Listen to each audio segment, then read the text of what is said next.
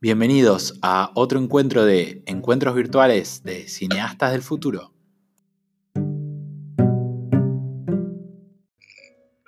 Bienvenidos. Estos son los encuentros virtuales. Acabamos de tener un, ningún impro- eh, problema técnico, claramente.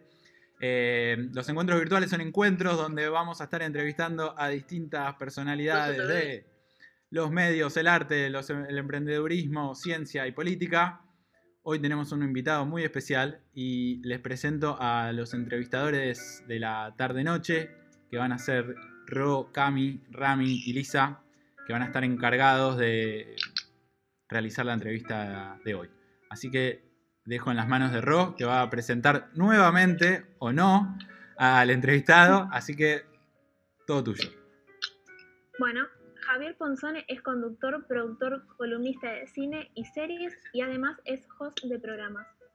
A través de su profesión tuvo la oportunidad de conocer y entrevistar a grandes figuras como Tom Holland, Ewan McGregor, Jason Momoa, el elenco de Stranger Things, entre otras grandes íconos del medio. Así que bueno, acá está Javier Ponzone. ¡Vamos! ¡Oh! como si no hubiera pasado nada, chicos. Aplausos, ahí está. ¿Cómo va? Ahora sí nos escuchan. Ahora nos escuchan perfecto. El pibe está muy arriba. Vengo a hacer un vivo. Por eso los hice retrasar a ustedes. Le dije, vamos a las 7 porque hace 100 días que estoy en casa y hace 100 días que hago vivos. Locura. ¿Todos los días estás haciendo vivos, Javi? Todos los días sin parar. No paré desde hace 100 días, literal. Wow, De loco. Sí, bueno, totalmente. Bueno, eh, ¿Cómo andan ustedes? Bien, ¿Todo bien? no, Me no tanto encantan Leo. los fondos que tiene este, el Zoom y todo eso. Me estoy, estoy vuelto loco con las oficinas. Las nuestras son un poco mentirosas, Cami, porque parece que es de día y. No, porque estamos en otro país, en realidad, no estamos en Argentina. si yo Claro, estoy esto- oscura, soy de Estados internacional. Unidos, por eso. Claro. Es internacional. Estoy. Si yo estoy así oscura, no es por el cielo, ¿eh? también es por porque no, porque la luz. Ay, la estamos viendo, claro, es verdad. Bueno, eh, Bueno, disparen, chicos. Todo suyo. Acá estoy. Bueno, ¿Cuál es tu película favorita? Mi película favorita, no, no, una película favorita no tengo, esperá porque te quiero ver. Ahí estás, Ramiro. Eh, tengo muchas películas favoritas. Sí te puedo decir que la primera película que me volvió loco, y lo digo en todos lados, no tengo vergüenza de nada, no me importa nada ya, porque las películas son películas, sean para niños o no. La primera película que me volvió loco, que dije no puedo creer lo que estoy viendo, que era muy chiquito, es Mary Poppins. Que no podía creer la, la, la combinación de los actores jugando con eh, los dibujitos animados. Esa, y, y obviamente lo musical. Esa película sí me volvió loco. Y después, obviamente, con el trayecto, ¿no? con estudiar cine y demás, eh, empecé a descubrir películas de autor. Eh, yo sigo muchos directores y te puedo decir Los Amantes del Círculo Polar de Julio Medem, 2001 Odisea en el Espacio, me pareció una obra de arte. Eh, nada, Pedro, Pedro Almodóvar es uno de mis directores favoritos que tuve la suerte de conocerlo hace poquito. Hay muchas películas, cine nacional me encanta, muchas películas son mis favoritas, pero todas esas fueron haciendo que hoy disfrute el cine de una forma, no es que, pero sí me acuerdo que, que Mary Poppins fue como la locura total, que no podía creer lo que estaba viendo y, y me pareció que ahí entendí que el cine era magia y hasta el día de hoy lo certifico. Mm, Es buena película esa. ¿Cómo? Es buena película esa. Mary Poppins es espectacular. Si no la vieron, los que están del otro lado, vean Mary Poppins. La nueva también. Vieron que sacaron una nueva. Está buenísima. Sacaron la segunda parte. Sacaron, no, sacaron la segunda parte, porque Mary Poppins tiene, tiene varios libros. La primera parte es la que vimos con Julie Andrews, la segunda con Emily Blunt. A mí por la segunda película me tocó entrevistar a quien interpretó al farolero, Lin Manuel Miranda, que es un actor de la hostia, que es un Sí. grosso, grosso, grosso en Estados Unidos. Hizo muchos musicales y él es el farolero y es un divino. Y, y terminé la entrevista cantando Super Pialidoso, que me dio un lujo nada, espectacular. Está en mi canal de YouTube si quieren ver esa parte que es papelón, pero está divertido. Muy bueno. Esa pregunta se la hacemos pasar a todos los cineastas del futuro que tienen que responder eh, peli o serie favorita. Es como un ritual eh, obligatorio de todos No, los es padres y los niños que vienen a cineastas tienen que... Dice mucho de uno, entonces es como que te obliga... Sí, es ¿Una impo- serie que te guste? serie que me guste, no, muchas. Mi favorita es Six Under, pero este año me volví loco con Normal People, que es una serie de Hulu. Hulu está en la plataforma de Disney Plus. No está disponible en Latinoamérica todavía, pero es espectacular. Después, series favoritas, obviamente Breaking Bad me, me voló la cabeza, en todo sentido. Em, pero, no sé, mil, mil, veo todo. Glee en su momento, también musical me encantó. Smash. em, pero Gangs of London, que es una serie también muy violenta que, que salió este año, me encantó. Eh, no sé, Afterlife, muchas, hay muchas series. Stranger Things, como decías recién, eh, Ro, eh, yo, Stranger Things, yo la vi fácil dos meses antes de que alguien sepa que Stranger Things podía existir, porque me llegó un mail Wow. de Netflix para que vea una serie y leo Stranger Things. ¿Qué es esto? Me acuerdo que era un viernes y a las 9, 8 de la noche puse play y me volví loco. No podía decir nada porque había una restricción para que no diga nada. Me volví loco, la vi entera en un día y lo que me pasó es que a, los, a las tres semanas me invitaron a ir a entrevistar a los chicos que nadie conocía, que nadie sabía de la existencia de Eleven, de, de todos, y me tocó entrevistarlos, inclusive a los directores. Y fue una locura porque yo no iban a volver podía... tan importantes. ¿Cómo? ¿Quién iba a pensar que después se iban a volver tan importantes? No, no, Son re famosos. Hollywood. Son, Sí. son, una, no, son una cosa de locos y me tocó entrevistarlos por la tercera temporada y, y los niños acordaban de mí y fue como súper lindo, eh, que eso, eso, eso es simpático, eso está bueno. Cuando, cuando hace, cuando, aparte, imagínate la cantidad de entrevistas que estos pibes están haciendo y, Claro, sí. fui uno de los primeros que los entrevistó cuando, cuando nadie conocía sus nombres y de repente eh, me volví- los volví a encontrar en la tercera temporada y estuvo buenísimo. Encima como que después cuando sos de las primeras entrevistas te re queda después. Te acordás Sí, cuando bueno. me entrevistó a este chico. Sí, eso es lo que uno piensa. A algunos les pasa, a otros no. Imagínate que estos pibes pasan eh, un día de junket, junket se le dice a las entrevistas que se hacen uno a uno, un día de junket para un actor de Hollywood implica ver 300 personas. 300 personas que en 5 minutos te preguntan lo mismo, porque no puedes preguntar otra cosa que no sea sobre la película que estás viajando a entrevistar. Entonces imagínate que volverte a encontrar, sí me pasó con algunos actores, me pasó con Freddie Highmore, el protagonista de Bates Motel, que ahora está haciendo The Good Doctor, eh, Freddie Highmore, que es el actor de, de Charlie la fábrica de Charlie la chocolate. Sí. Exacto, él que, que sí me pasó, que lo entrevisté por Bates Motel, fui el único que le hice una nota en español, porque él habla español, y a los dos años me volvió a elegir él para que viaje a Colombia a entrevistarme. Pero él me pidió. Bueno. Entonces esas cosas que, que- que suelen pasar a veces están buenas. Claro, sí. Increíble.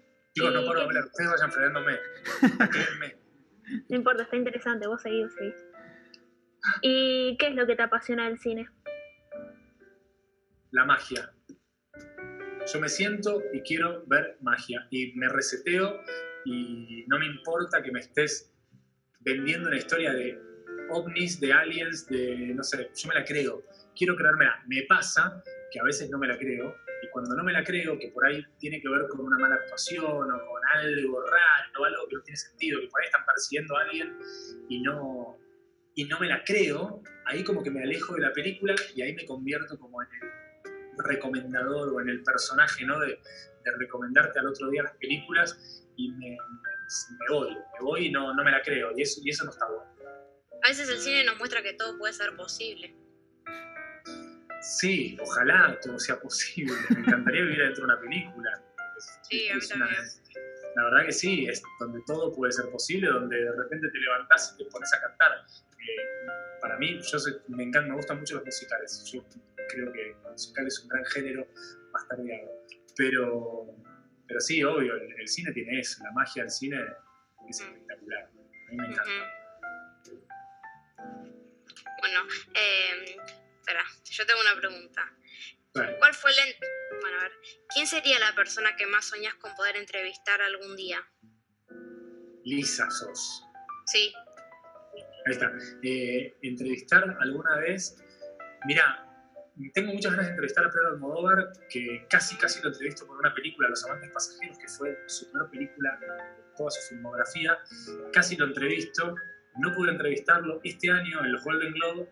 Me tocó conocerlo, lo pude conocer, lo pude saludar y nada, no lo pude entrevistar, pero sí tengo ganas de entrevistar a, Pedro Almodóvar, como me gustaría entrevistar un montón. Entrevisté más de 500 celebrities en inglés, en Argentina por suerte a todos. Pero la verdad, no sé si puntualmente quiero entrevistar a alguien, sino que cuando me toca, me toca entrevistar a alguien por una película, a mí las películas son lo que más me queda, el, el, trabajo del director trabajando con esos actores. Me pasó que yo soy muy fanático de Michelle Williams, me tocó entrevistarla, me gusta James Franco, me tocó entrevistarlo, y muchos actores me fueron, tuve la posibilidad de entrevistarlos. Pero sí me fui dando cuenta a lo largo de, de los años que, que cuando me toca entrevistar a un elenco que por ahí hay un actor que me gusta, pero por una película que me marca o que me genera algo, eso a mí me vuelve loco porque obviamente que me conecto mucho más. Y cuando entras a la habitación a entrevistar a los actores, los actores saben vos, eh, cuando, cuando te gustó la película, cuando... tiene que ver también con una cosa de estudio, ¿no? Eh, que eso es, para todas las entrevistas. Me ha tocado entrevistar actores eh, con películas o con series que no me gustaron nada. Y yo soy sincero, no es que les digo, no me gustó, pero los felicito por su trabajo y no digo, me encantó la película, me encantó la serie, como a veces me pasa que Stranger Things entré, los entrevisté a los directores y los volví locos porque se dieron cuenta que pie fanático, no es periodista. Pero, pero nada, la verdad que eh, fui entendiendo cuando fueron pasando los años que más allá de que tengas un actor favorito, la película, el todo de la película es súper importante y, y estar como único enviado de la distribuidora a entrevistar a esos actores por esas películas, que para vos es espectacular. Por ahí después la película no pasa nada, me parece que eso es lo más importante. Obviamente quiero entrevistar a Meryl Streep. Me tocó un junket, una vuelta con una película que ella estaba, ella era una era parte del elenco, estaba Johnny Depp también, y ellos no dan entrevistas para algunas películas porque ya están hechos, ya, ya está. Eh, así que, pero bueno, pasan esas cosas también. Ay, perdón, dice más larga que. que Para nada. Mato, No, tiempo. bien. Sí, Es interesante, en serio. sí. ¿Qué impresión te dejaron los Golden Globes ane- y, o anécdotas divertidas? No, la, la anécdota divertida de Golden Globe, yo fui a la fiesta de HBO.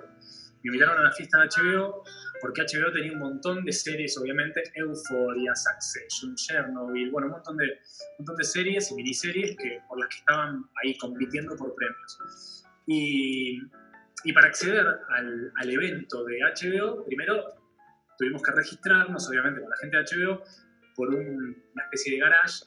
Te llevan, te suben a un, a un micro, te llevan al hotel sucede la magia de los Golden. Y me pasó que iba caminando con, con el, con, con el resto de los, de, los, de los enviados de Latinoamérica, yo era el único de Argentina.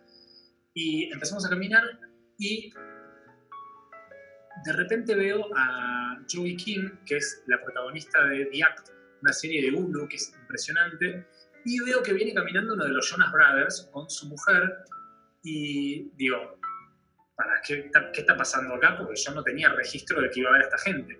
Entonces digo, chao, yo me mando. Le- voy a hablarle a Joey Kim, le digo, vi tu serie, me dice, ¿dónde sos? De Argentina. ¿La vieron en Argentina? Algunos actores se creen que en Argentina no llegan Claro, las no cosas, llega. pero hay internet también, eh, hay wifi y, y demás.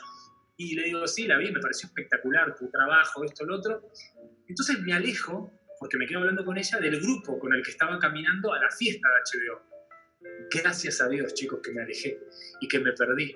Porque en el momento que termino de hablar con ella, hago así y de repente se abre la puerta de la ceremonia de los Golden Globe y salen tsunami, tsunami hollywoodense fue.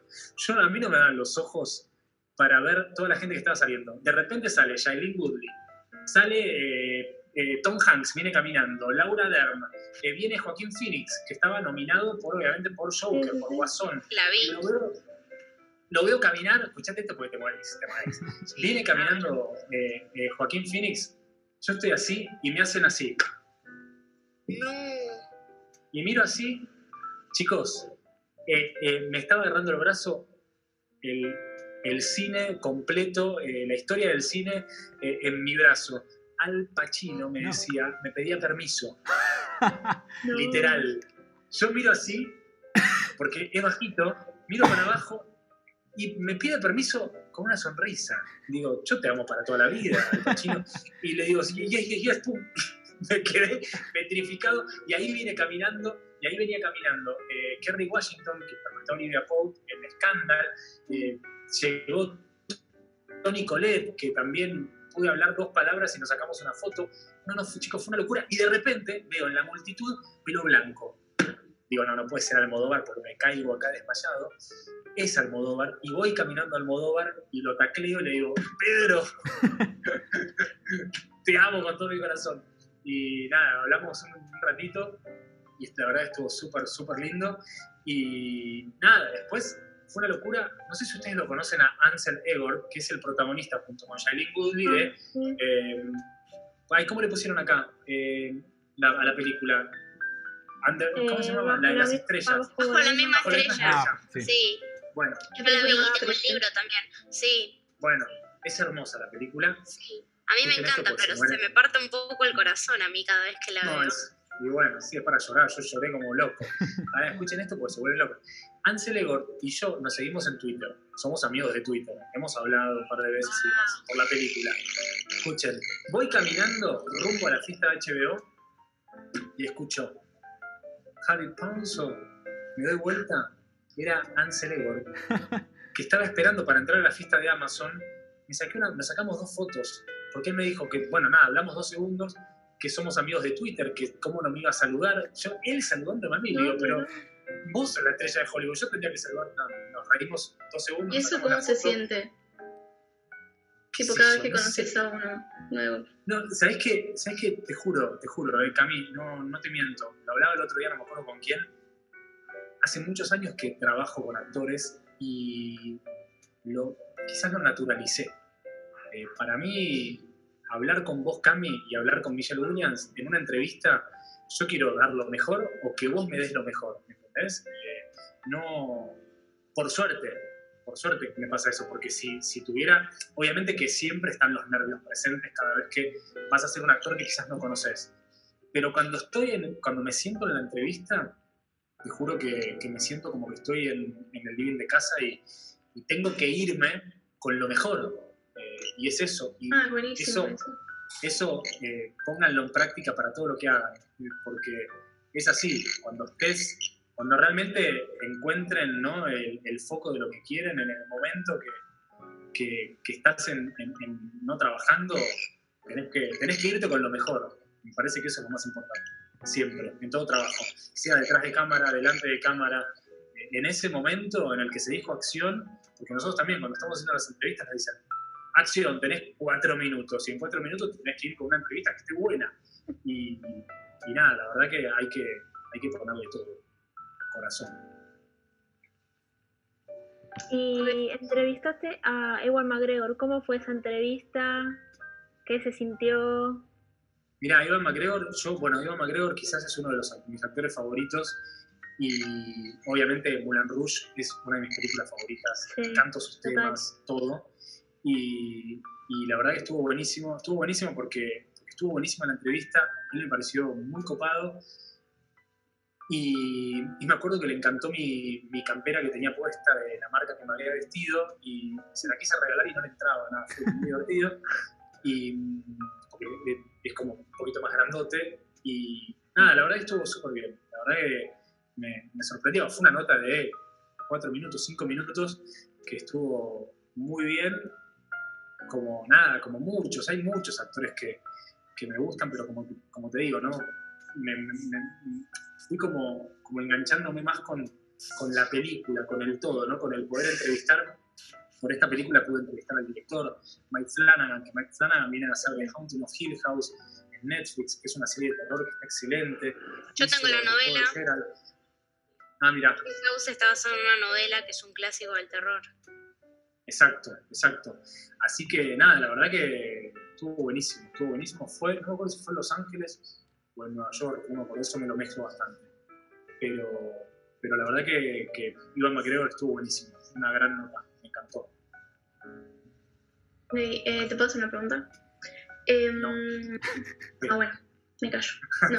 Em, ¿Cómo te iniciaste en el mundo de los medios y qué te motivó a hacerlo? Me estoy acordando. Ah, me, me inicié.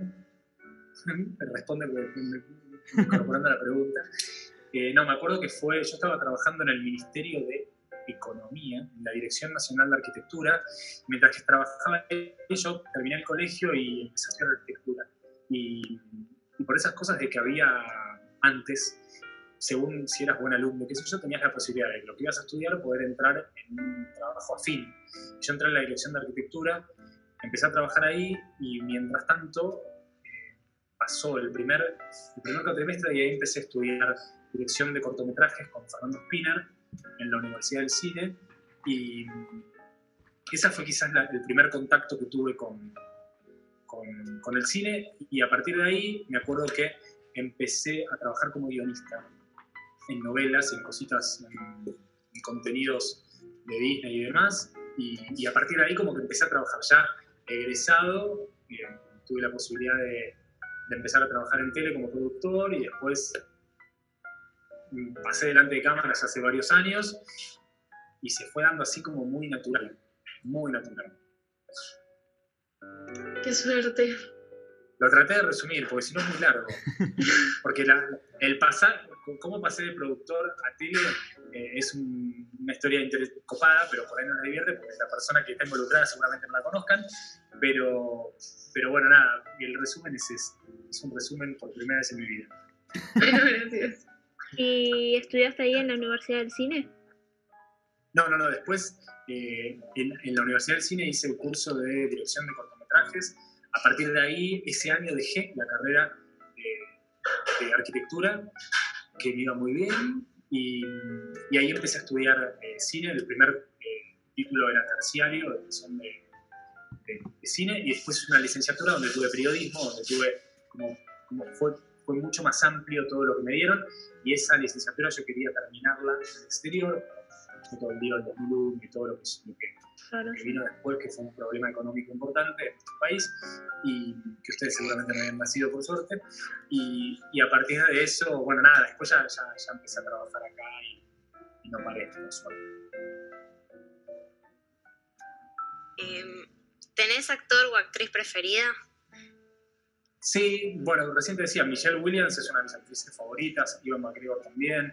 Eh, de Argentina me gusta mucho, estoy pensando porque hay varios que me gustan de Argentina y tengo la suerte también de, de estar en contacto y de poder, siempre que termino de ver algo, poder, poder hacer mi devolución. Eh, me gusta mucho Franchella en esta nueva etapa.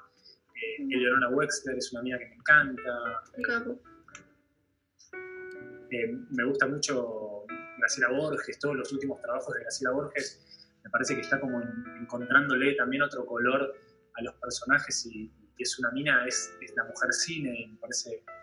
Me gusta mucho Leticia Bredici, que también la, la conozco de hace muchos años y he viajado con ella y es una de las minas más buenas que, que- que me crucé, es una divina. Pero muchos, muchos, muchos actores. Joaquín Furriel me parece uno de nuestros actores los mejores actores que tenemos y genial. Eh, muchos, la verdad que muchos. Casi todos los que vengo entrevistando es gente que, que me interesa. Y también lo que está pasando en este último tramo ¿no? de, de nuestro cine nacional y, y televisión, que hay, que hay más series, estamos empezando a ver a los actores actuar, no a los actores siendo ellos en comedias costumbristas como estábamos acostumbrados antes.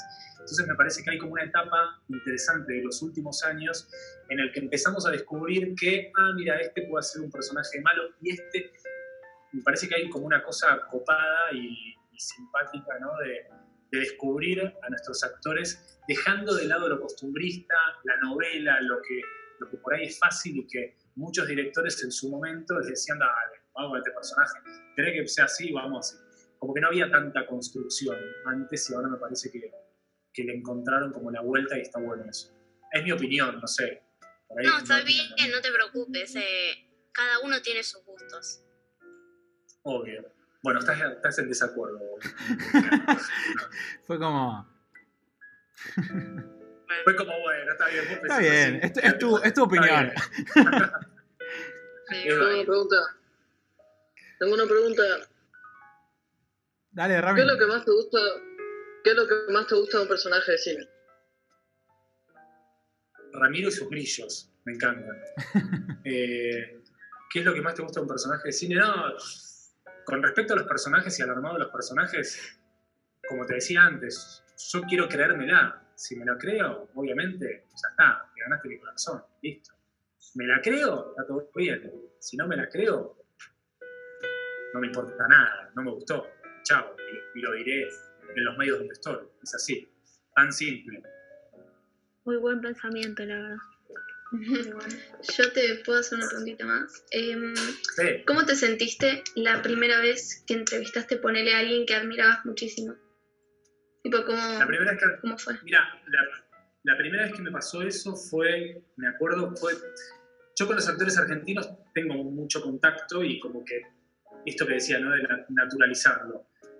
La charla que puedo tener por WhatsApp, que todos los días hablo con alguno porque me piden recomendaciones de cine series, eso trasladado a la, pan- trasladado al- al- a la pantalla, para mí sigue siendo como algo no sé, normal.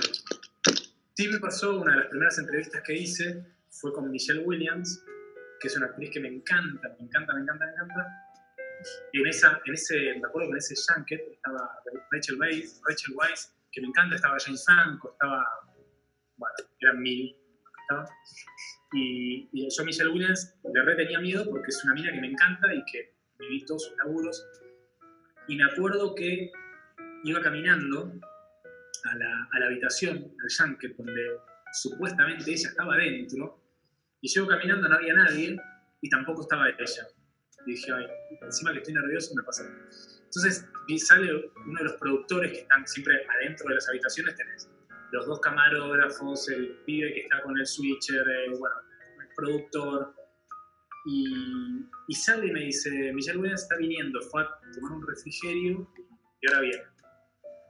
Entonces nada, yo estaba fuera de la habitación, día hermoso, en, en Hollywood, porque fue en Los Ángeles, en un hotel, eh, no les puedo explicar lo que era ese hotel, y, y de repente a lo lejos, allá a lo lejos, viene caminando una chica con el pelito cortito rubia, era Michelle Williams. Ahí, agárrate, el miedo que empecé a, empecé sudar calor, viene caminando, caminando, caminando, caminando, caminando, caminando, se acercaba, se acercaba, yo decía, la miro, no la miro, ¿qué hago? La quiero mirar, porque obviamente la amo. Y viene caminando, se me ponen ponen los pelos de, de- de contarlo, y viene caminando, se me para adelante, yo muerto de miedo, y me dice, hola, ¿de dónde sos? ¿Qué, freno? ¿Qué están haciendo que frene, no? ¿Freno? No, no, no, no. No, no, no, no. No, no, no, apareció acá Rita. Bueno. Hola, Rita. De repente, de repente, se me para delante mío. Eres tu hija. No, no. No. De, de repente se para delante mío y me dice, hola. Yo digo, hello, porque era, era en inglés, obviamente. Me dice, ¿de dónde sos? De Argentina. Uy, qué lindo Argentina. Y yo, nada, vuelto loco, imagínate, rojo total. Y digo, sí, ahora vamos a... Mira la, tara- la taradez, la taradez. Si ahora te voy a entrevistar. Hola, hello, señor, me vino a hacer la entrevista. No me dijo eso. Pero me dijo, sí, obvio, claro. Bueno, nada. El tema es que me dijo, bueno, ahora te espero adentro y hablamos. Nada, me tocó entrar a los dos minutos. Yo dije, me muero de vergüenza. Me senté, hice la nota. Cuando terminé la nota le dije ahí que era fanático, porque obviamente no lo iba a decir antes. Y se levantó, me abrazó, me dijo, nada, una divina, la amo para siempre. Esa es la anécdota. Mm, No sé si es anécdota, es una historia en realidad. Che, sos re afortunado, Javi. bueno. Sí, Pero bueno, altos, eso fue altos actores No, conociste. Me pasó, me pasó con varios igual, ¿eh? porque cuando, cuando me tocó conocer a Jake Gyllenhaal, que lo amo con todo mi corazón, Ay, es un Fue- capo. fue, sí, fue el año pasado, fue una nota divina con Tom Holland por Sí, Spider-Man, vi. estuvo buenísima, estuvo buenísima, y él fue súper copado, y, y después eh, me lo encontré en el hall, me sacó una foto, la verdad que muy, muy, muy copado, muy copado, y él, quiero contarles, fue la primera opción como personaje para Mulan Rouge. Antes de Ivan McGregor, él audicionó y casi, casi, casi él es eh, el personaje que interpretó Ivan Eh, McGregor, porque Jake. Gyllenhaal canta. Y una pregunta, no sé yo mucho de entrevistadores y eso, pero llegaste a entrevistar a Jennifer Aniston o alguien así. Jennifer Aniston, Jennifer Aniston da entrevistas muy específicas y suele dar entrevistas domésticas. Eh, las domésticas son las que se dan para Estados Unidos. Ellos creen mucho en su, obviamente, en su entretenimiento y en Estados Unidos tenés muchos, muchos periodistas y suele, suelen ser casi los junkets de domésticos allá suelen ser de 150, 200, 200 periodistas. Porque pensá como si acá fuera todo 100% federal y Jujuy, y todos, todos, todos, todos vienen, eh, todos los programas vienen a hacer una entrevista a Franchella. Imagínate que tenés 100 periodistas. Acá no pasa eso, acá le dan mucha bola que está mal a lo que sucede en Capital y, a veces yo me pongo contento cuando vienen mis colegas, amigos de Rosario, de Jujuy, que eso está buenísimo, pero no suele pasar muy seguido, me parece que es una falla total eh, porque se estrena una película argentina y tienen que venir todos. A ver, los actores suelen viajar también a Rosario, van a Salta, pero deberían viajar los periodistas. Parece que es, es una taradez total que no vengan. Pero, pero Jennifer Aniston no me tocó entrevistarlo todavía por esto que te digo, que suele dar muchas notas domésticas. Ay, no sabía eso de Jennifer las Aniston. notas domésticas. Sí, y Jennifer Aniston también, como Meryl Streep, como muchos actores, creo yo, ¿no? Esto de, de no estar presentes en los junkets, no sé hasta qué punto les necesitan dar una entrevista. Sí necesitan el mostrarse simpático con un Jimmy Fallon, con un James Corden, porque la gente compra ese personaje, ¿no? Simpático, ay, mirá, ¿viste lo que hizo? ¿Viste el videito riéndose en el auto? Eso sirve y eso está todo preparado, todo. En un 100% está preparado para que el actor también llegue a la casa, llegue a tu teléfono, lo veas viral y está buenísimo. Es súper válido porque muchos son así. Te juro que me ha pasado, he tenido algunas anécdotas con actores mega, mega reconocidos que, que me demuestran detalles de, de- de- de grandeza que decís, ah, pucha, claro, por algo estás donde estás. Bueno, muchas gracias. ¿Qué películas estuviste? ¿Qué? Una preguntita, que te quería preguntar, ¿qué películas estuviste viendo las, estas semanas o cuáles descubriste que a lo mejor no conocías? Mira, vi mucho cine, no en esta, en, esta, en esta etapa de estar en casa, pero ayer vi 18 regalos, que es una peli nueva, italiana, que está en Netflix, que si querés llorar, mirala. Está, Ok. linda, no es la película, pero, pero está bien.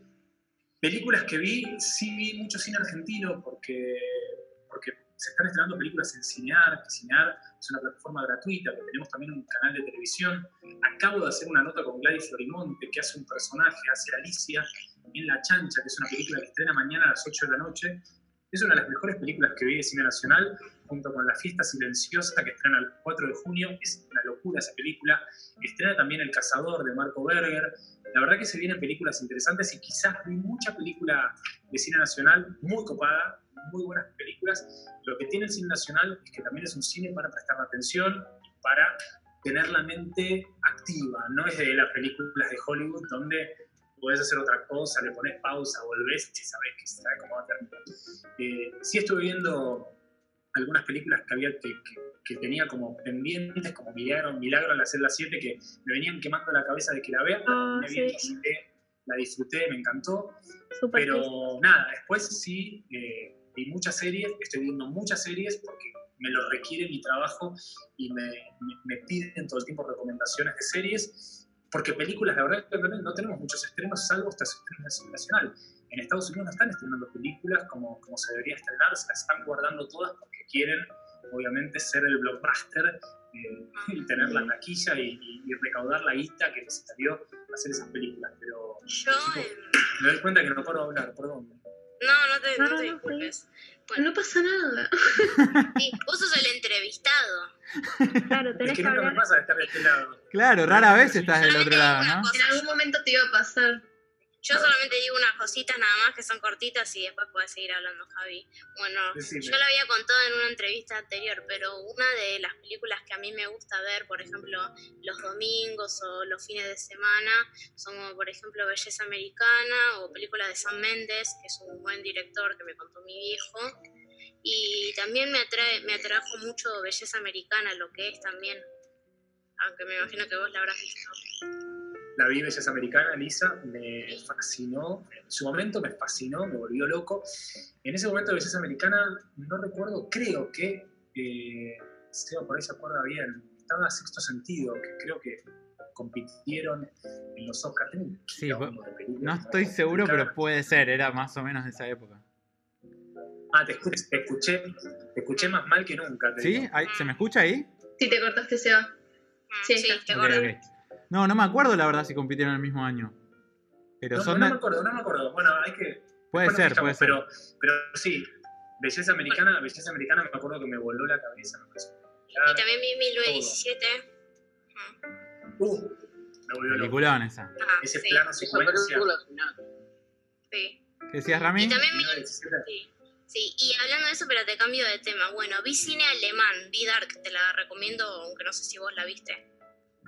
Sí, obviamente, estamos hablando de series. Esa es Series que el 27 de junio. este, ¿Qué hago con, esto? No sé El temporada. 27 de junio.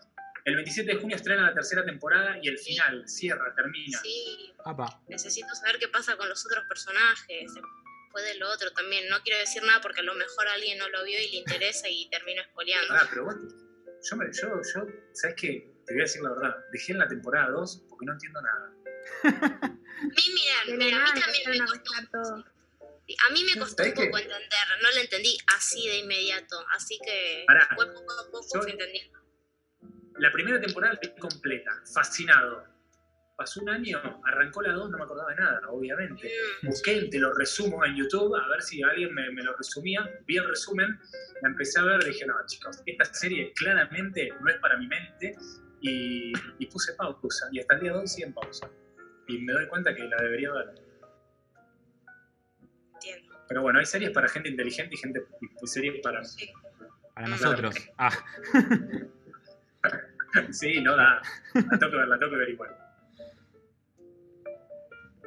¿Y cómo Roque, te diste cuenta Eh, que te querías dedicar a esto? Tipo, ¿te cayó del cielo de la nada decir quiero entrevistar gente? No, ro, para nada, no, desde chiquito. Yo me acuerdo que a los seis años mi papá y mi mamá me regalaron una cámara, una camarita, y a partir de ahí, que yo ya había, yo ya la había flasheado con Mary Poppins, empecé a grabar peliculitas en casa, las tengo, mi mamá las tiene todas, y nada, están buenísimas, y, y ya tenía, empezaba como a tener mi programa de, eh, de entretenimientos, imagínate mi familia fumándome. ¿eso a qué edad fue? vengan, vengan, vengan, que no, no, no, ¿A qué edad, Javi? ¿A qué edad fue lo de la cámara? seis. Ah, mirá. seis. Y mi hermano tenía tres años y mi hermano me filmaba. Y hacía películas también cómicas y mi hermano está la cámara tipo así, riéndose, grabándome. Es muy, muy divertido ver eso. Y después nada, después yo eh, le pedía de, de tomar clases de teatro. Cuando termines el colegio, bueno, terminé el colegio, me fui a tomar clases de teatro y, y después ya arrancó todo, como, como les contaba, pero, pero se fue dando, se fue dando sí, natural, pero, pero a base de estudio. Todo, todo, todo, todo lo que hago Claro, hoy eh, es, el resu- sí, es el resultado de, de haber estudiado, ¿no? Que de repente quise ser, no. eh, todo, todo siempre vino como conectado con el estudio. Ok, puedo hacerte dos preguntitas, son medias profundas, así que... Me em, encanta. Vale. em, bueno, una es, ¿qué consejo nos darías para poder lograr entrevistar a personas que admiramos y adentrarnos en el mundo de los medios? Tipo, si nosotros quisiéramos ser entrevistadores o entrar en ese mundo, ¿qué consejo nos darías? Mira, ¿sabes qué me pasó? Que no me acuerdo, no me acuerdo puntualmente con quién, no me acuerdo, fue con un colega que me acuerdo que había ido, había ido a ver una película con Diego Ramos. Diego Ramos tiene un programa, es conductor, un programa de, cable. No, está en net, está en net, ahora está en aire. Y nosotros queríamos ver Cats, la versión cinematográfica que eh, a todo esto viene para contestarte esto. Él, obviamente, es un actor que hace musicales. A mí los musicales me encantan. Obviamente que yo veo las películas mucho antes de que se estrenen, porque después te la recomiendo o no te la recomiendo. Y Cats venía con toda una, una historia importante de que la venían destruyendo alrededor del mundo. La peor película, la peor película, la peor película. Vamos a ver la película. Salimos con Diego, nos subimos al auto, digo, che, grabemos un video diciendo que nos pareció la película. Y dijimos la verdad, a ver, nosotros sabemos, sabemos, sabemos de comedia musical, porque obviamente porque estudiamos, porque vamos a ver comedia musical, y dijimos, la verdad que no es la peor película que vimos de la vida, porque para nosotros uno de los peores musicales es Cats. Cats, desde que salió, nunca me llamó la atención, la vi en teatro, siempre me pareció una ridiculez el tema de los gatos moviéndose como personas, pero bueno, es, está basada en una historia para niños, fue un éxito en Broadway, es un éxito a nivel mundial, pero lo que contábamos en ese videito es que decíamos con Diego, no íbamos a, buscar una película para el Oscar y sabíamos que el musical no estaba bueno. Entonces, ¿qué podía pasar? Sí, podía pasar esto, que se olvidaron de los efectos especiales, pero ya sabíamos que la película, eh, con la base de un musical que no está bueno, iba a ser nada, algo para... Bueno, ¿a qué voy con esto? Publicamos ese video. Nos escriben en redes nos ponen una persona, un colega, joven, nuevo. Ah, no lo puedo creer. Estos dos tontos que fueron a ver la película y a mí, por él dice, a mí que no me invitaron y yo tengo una página web donde hablo de cine. Dijimos, ¿qué onda? Bueno, nada, queda ahí, ¿no? Aparte, estamos hablando de que yo la fui a ver, porque yo tengo que hacer la crítica, y Diego es conductor de un programa donde está Catalina Dlugi. Catalina Dlugi también es una persona que recomienda películas y obviamente que el conductor también está al tanto de la película, está bueno para poder hacer debate. Si no queda una persona sola hablando de la película. Bueno, queda todo ahí. A la semana me escribe este chico que había escrito eso y me dice, dice Javi, te quería pedir disculpas porque eh, yo te bardié la semana pasada y me di cuenta que en realidad Diego está conduciendo un programa y él sabe mucho de comedia musical, y vos también sabes mucho de comedia musical, y habían hablado, me dice, yo solamente vi la fotito de que habían ido, después encontré el video donde hacían una, una bajada de la película, entonces, nada, le respondí, le digo, mira, está todo bien, lo que te recomiendo es que el medio es chico, no, no bardees, no, no hables del otro mal, porque obviamente que las distribuidoras y los canales y la gente sabe quién es quién y no va. Y me, y me dice, a lo que voy es esto, ¿no? Que recién me preguntabas cómo llegar al medio y demás. Me dice, no, y te hago una pregunta, ¿cómo puedo hacer para poder hacer todas las entrevistas que estás haciendo? Porque le digo, ¿sabes lo que tardé yo en hacer las entrevistas que estoy haciendo? Más de 20 años. Hace 20 años que estoy en el medio, hace 12 que me pasé delante de cámara, pero durante esos 10 años que estuve como productor, conocí a los actores, trabajé con los actores, respeté a los actores y los cuidé cada vez que los invité a un programa. Y hoy el resultado de todo eso es que te llame o que hoy los actores me conocen, me den las entrevistas. Y a veces me dan la entrevista a mí solo y no a otro. Pero tiene que ver con, a lo que voy es eso, le dije, entonces el pibe me dice, uy, pará, 10 años voy a tener que esperar. le digo, ¿sabes lo que pasa? Estamos en, una, estamos en una época donde el mundo de YouTube y de y de hacerle una pregunta incómoda a un actor y terminar siendo famoso por hacer una pregunta incómoda eh, es, lo, es moneda corriente. Y no va por ahí la cosa. No tenés que hacer una pregunta incómoda para que la gente te conozca, salir en un programa y... No, obviamente te puede pasar de hacer una pregunta incómoda que a mí me ha pasado y que te levanten y que te saquen de contexto y demás. Pero la clave de, de trabajar de lo que querés y de poder entrar en los medios es eh, creer en vos, obviamente, primero que todo, y ser consistente y saber que todo llega en el momento que tiene que llegar.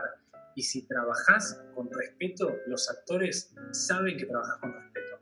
Y si trabajás estudiando, yo estudié dramaturgia, estudié cine, estudié eh, teatro, obviamente porque me sirvió, estudié nada, yo todo curso que había, se lo pueden contar a mi mamá, que me quemaba la cabeza, que todo curso que había lo, lo trataba de estudiar.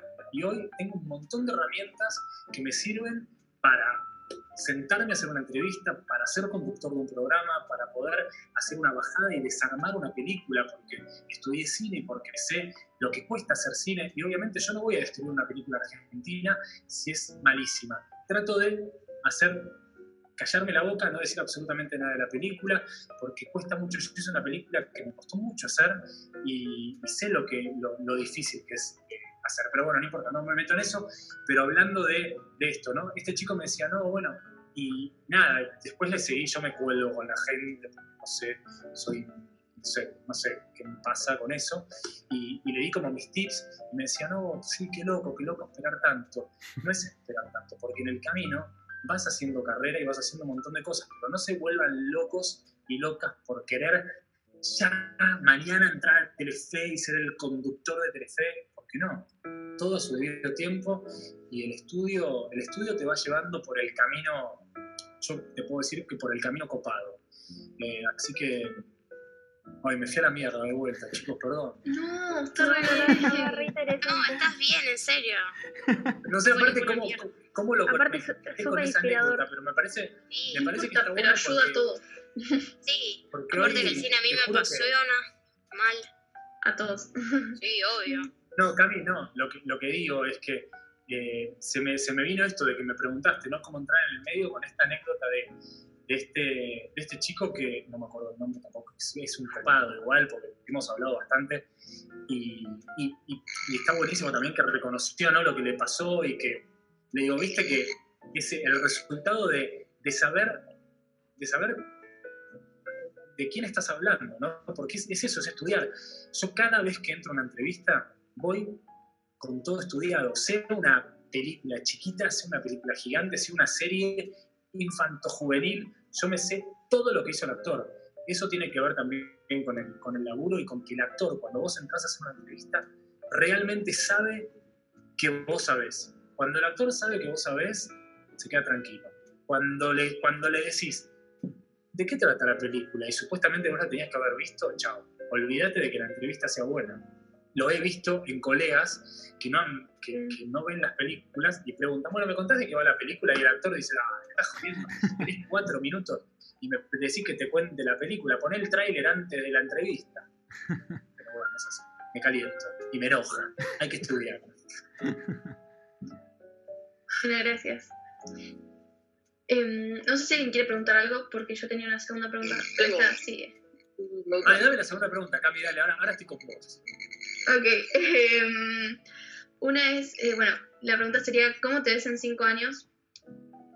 Eh, y si me podrías decir qué es lo que más te cuesta. me veo mañana con la cuarentena. Bueno, pero... Eh, Estamos en una pandemia mundial. Tipo, teniendo tu propio, ponele, no sé, tu propio TV show o algo así. No sé cómo te ves. Estoy, mira, estoy, estoy cerrando algo que, que va a estar buenísimo, que, que, próximamente creo que va a estar bueno, pero, pero sí, sí, sí, sí, sí, sí me, me, me veo tengo como la idea de algo, algo que estoy armando, que presenté una, una señal internacional que, que, fue súper bien recibido, que me encanta que, que, suceda. Así que, no sé, de acá a cinco años me veo que voy a seguir laburando de esto, que voy a seguir entrevistando, que voy a seguir generando contenido, yo genero contenido. Ojalá en los años que vengan pueda eh, llevar a cabo algunos proyectos me gustaría dirigir, dirigir unas, cosas que tengo ahí pendientes. Tengo un montón de cosas para hacer que están Sí, seguro re podés. Ojalá, ojalá que sí, ojalá que sí. Hay que pensar en positivo. Siempre, obvio. El optimismo ayuda. Siempre. Y si no, ¿qué hacemos, no? Pesimismo, no, si, no, si no, depresión. Sí. Bueno, Rami tenía una pregunta. Rami, ¿querías preguntar algo vos? ¿Conociste, eh, no sé, a Tim Burton? No, pero sí, pero sí fui a entrevistar a todo el elenco de una de las películas de Tim Burton. Él no estaba, él estaba en ese momento en Nueva York. ¿Cómo? El Mystery. Yo vi la entrevista de la Mystery, ¿no? ¿De, ¿De, cuál? No, no, se te escucha bien. Sí, sí, Michael Oberyn. No entendía, no entendía, sí a los chicos de Miss divina, divina esa película. La vi eh, yo también. eh, y eso fue, miedo. ¿sabes qué? Estuvo, para, estuvo espectacular porque me pasó algo re loco. Me llamaron de, de YouTube de Londres eh, porque eligió Tim Burton a, a un par de, de- de entrevistadores de alrededor del mundo que tenían canal de YouTube. Yo con mi canal de YouTube me convocan eh, de la distribuidora, qué sé yo. Entonces voy, cuando llego a YouTube de Londres, llego directamente y veo, había toda una pantalla gigante, estaba en pantalla grande yo con mi entrevista con los chicos de Stranger Things y todos los colegas del resto del mundo que vieron mi cara que yo estaba llegando, vinieron todos a preguntarme, ¿entrevistaste a la de Stranger Things? No los había entrevistado a nadie, era, te estoy hablando hace, años, hace unos años atrás, y fue una locura eso que me pasó. Una, una cosa que no tiene, no, no sirve para nada lo que conté, pero eh, fue por Miss Pellegrin que, que fui a hacer la nota a Londres y ahí me crucé con los chicos y estuvo buenísima. la verdad. Buenísimo. Y mm, una preguntita más. ¿Cómo definirías ponerle tus fortalezas y qué es lo que más te cuesta de este trabajo? Tipo, ¿qué es lo que más te sale al estar en una entrevista? Capaz lo más natural. Lo más natural, quizás, eh, quizás una fortaleza es que cuando entro a la habitación hacer las entrevistas, eh,